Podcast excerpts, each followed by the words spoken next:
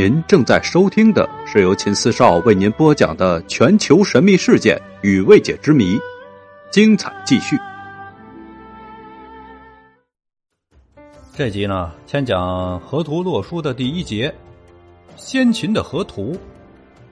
首先要说的是，秦汉以降，河图洛书并称，几乎已经成了惯例。提到河图，必定说到洛书。二者就像孪生兄弟，少了哪一个都不完整。可是，在先秦的文献当中，关于河图洛书的记载却少得可怜。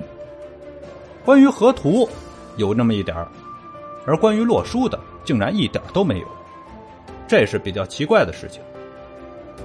先秦关于河图的明确记载只有四项资料，第一个是《尚书顾命》，越狱五重。陈宝、赤刀、大训、红璧、宛、严，在西序；大玉、一玉、天球、河图在东序。第二个呢，就是《论语·子涵》，子曰：“凤鸟不至，何不出图？无亦亦夫。”第三个是墨子《非攻下》。赤鸟衔归，降周之骑射曰：“天命周文王，伐殷有国。太颠来宾，何出绿图？地出城隍。”第四呢，就是北唐书钞卷一百五十八引，隋朝子曰：“姬氏之星，何出绿图？”我们来看第一条。就是尚书顾命的那一条。过去的注释一般是认为这里的“月”是指发语词，没有任何意义。“众”是多的意思。王国维在《陈宝说》一文中认为非一玉，故曰重。五重的玉就是陈宝，赤刀为一重，大训、红璧为一重，婉言为一重，大玉、一玉为一重。天球河图为一重，一共五重。不过刘启玉先生在《尚书校事议论》里有不同的看法。他认为越狱乃是出产于越地出产的宝玉。五重的意思是五双，越狱五重是指单独的一种玉，不包括下面的珠玉。下面所说的陈宝是一种玉器的名字，是一种介于玉和石头之间的美食。秦人司陈宝，其实就是一块石头。赤刀呢是一种朱色的玉刀，大训呢是刻有先王训诫之词的玉板。红璧呢是大玉璧，碗是圆顶的玉龟，岩是尖顶的玉龟。大玉据说是出自华山的一种玉石，一玉呢也是一种美玉，因为出产在东夷之地，故名。天球是雍州出产的一种天青色的玉，这些都是所谓的玉类。那么河图呢？大家说说该是些什么玩意儿？它和一些玉器陈列在一起，很明显，它也是一种玉。顾颉刚先生的《三皇考》里面说，这是他们的宝物，或是他们的古董，其中以玉为最多。球璧、碗言都是玉。河图不知是什么东西，也许是黄河的图，也许是在黄河中找出来的一块玉石，上面有些图画的纹理的。其实呢，这个说法早在清代学者胡渭的《异图名辨》里就有了。他说，据曹魏时，张掖出石图，有八卦之状。高唐龙以此东序之世宝，则河图当为石类。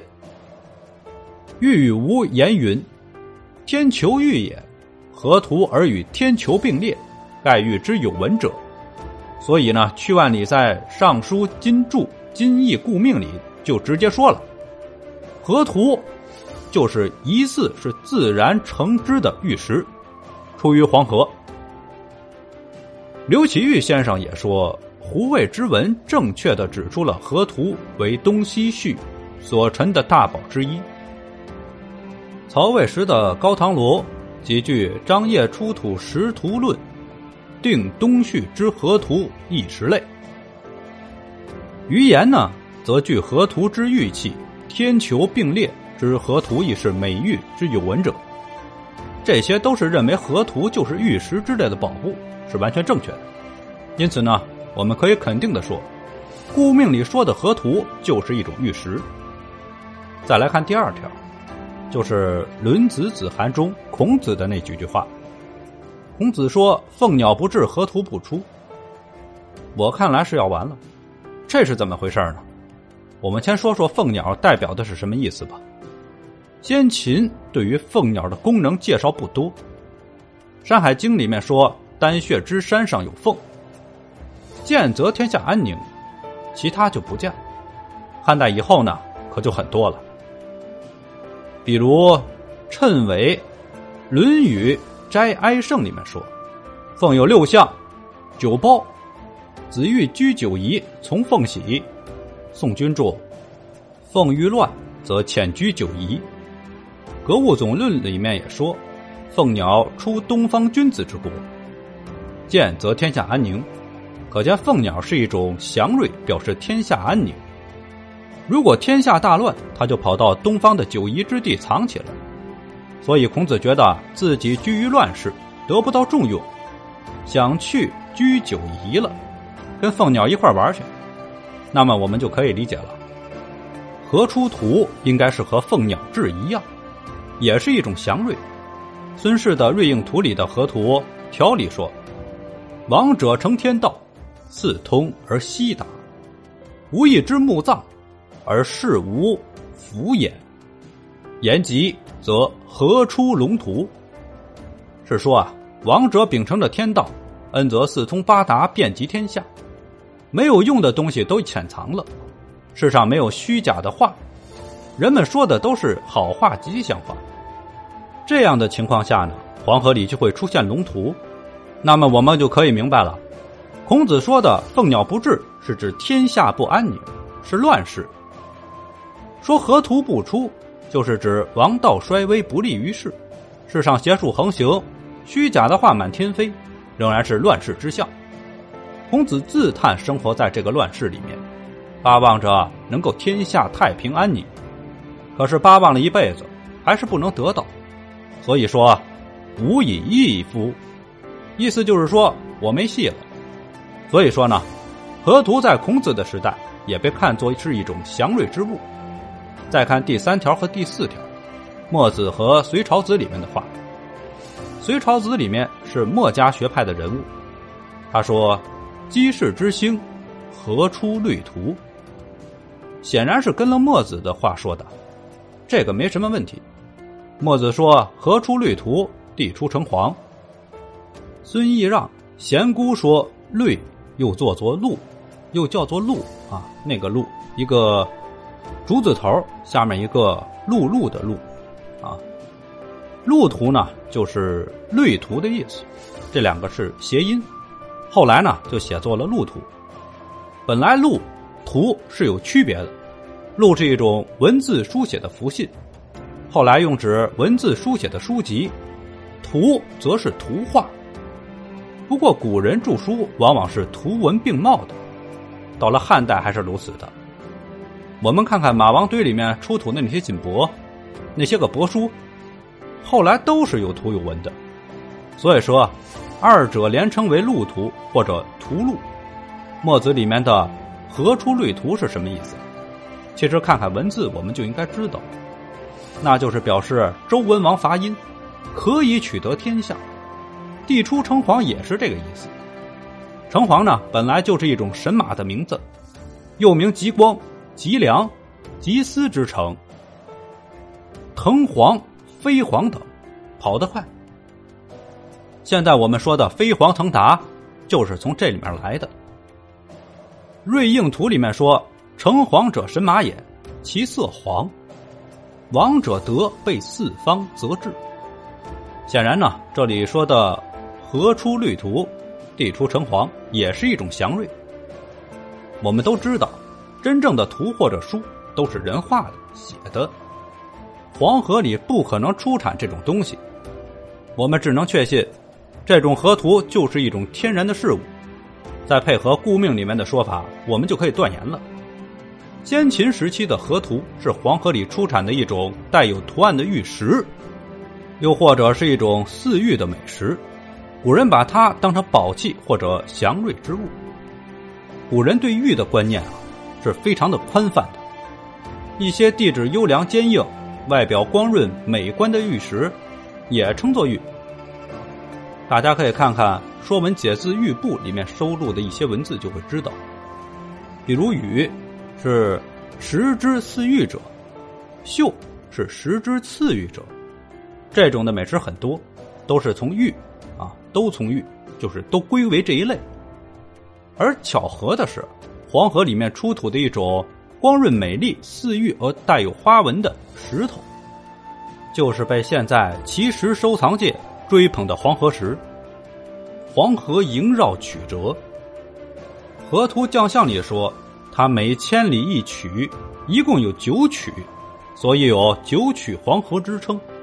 流程很长，蜿蜒于崇山峻岭之中，水夹带的石头也很多，经过天长地久的流动冲击洗刷，使这些个石头太去沙质，精华独存。光洁圆润，如金似玉，色彩绚丽，图案丰富，成为了一种著名的观赏石。现在黄河石按照产地分为有青海黄河原石、兰州黄河石、宁夏黄河石、内蒙黄河石和洛阳黄河石等。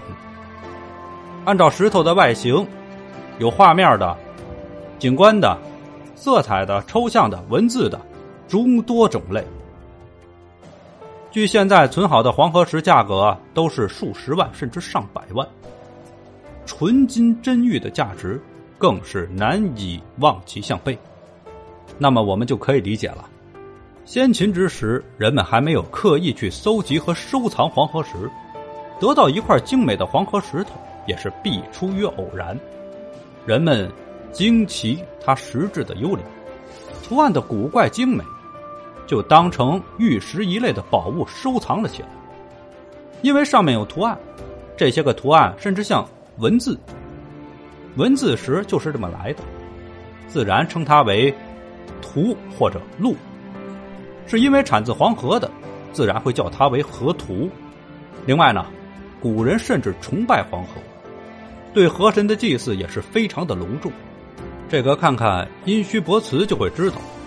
里面祭祀黄河的卜辞有很多，黄河在古人的心目中就是一条神河，它突然产出了一块带有图案或者貌似文字的石头，古人就会认为它具有一定的含义，蕴含着某种神底的旨意在里面，是一种预言，所以呢，就把它当成了一种带有神势的祥瑞之物，由此引申，河出图。就被当成了一种太平之世才会出现的吉兆，同时呢，路图也成了一种预言书的代名词。